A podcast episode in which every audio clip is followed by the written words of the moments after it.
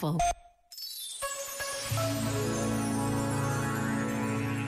Hoje é domingo, o quinto desta quaresma, o que significa que estamos cada vez mais perto da celebração da Semana Santa, a Semana Maior, aquela em que a Igreja celebra a paixão, morte e ressurreição de Jesus.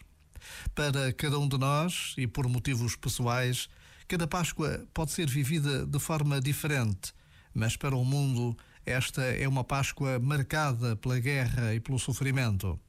Por vezes, basta a pausa de um minuto para sentirmos que esta partilha, esta comunhão, é uma opção pessoal e comunitária, confiando e acreditando que a esperança nos acompanha e que a paz pode e deve ser uma realidade.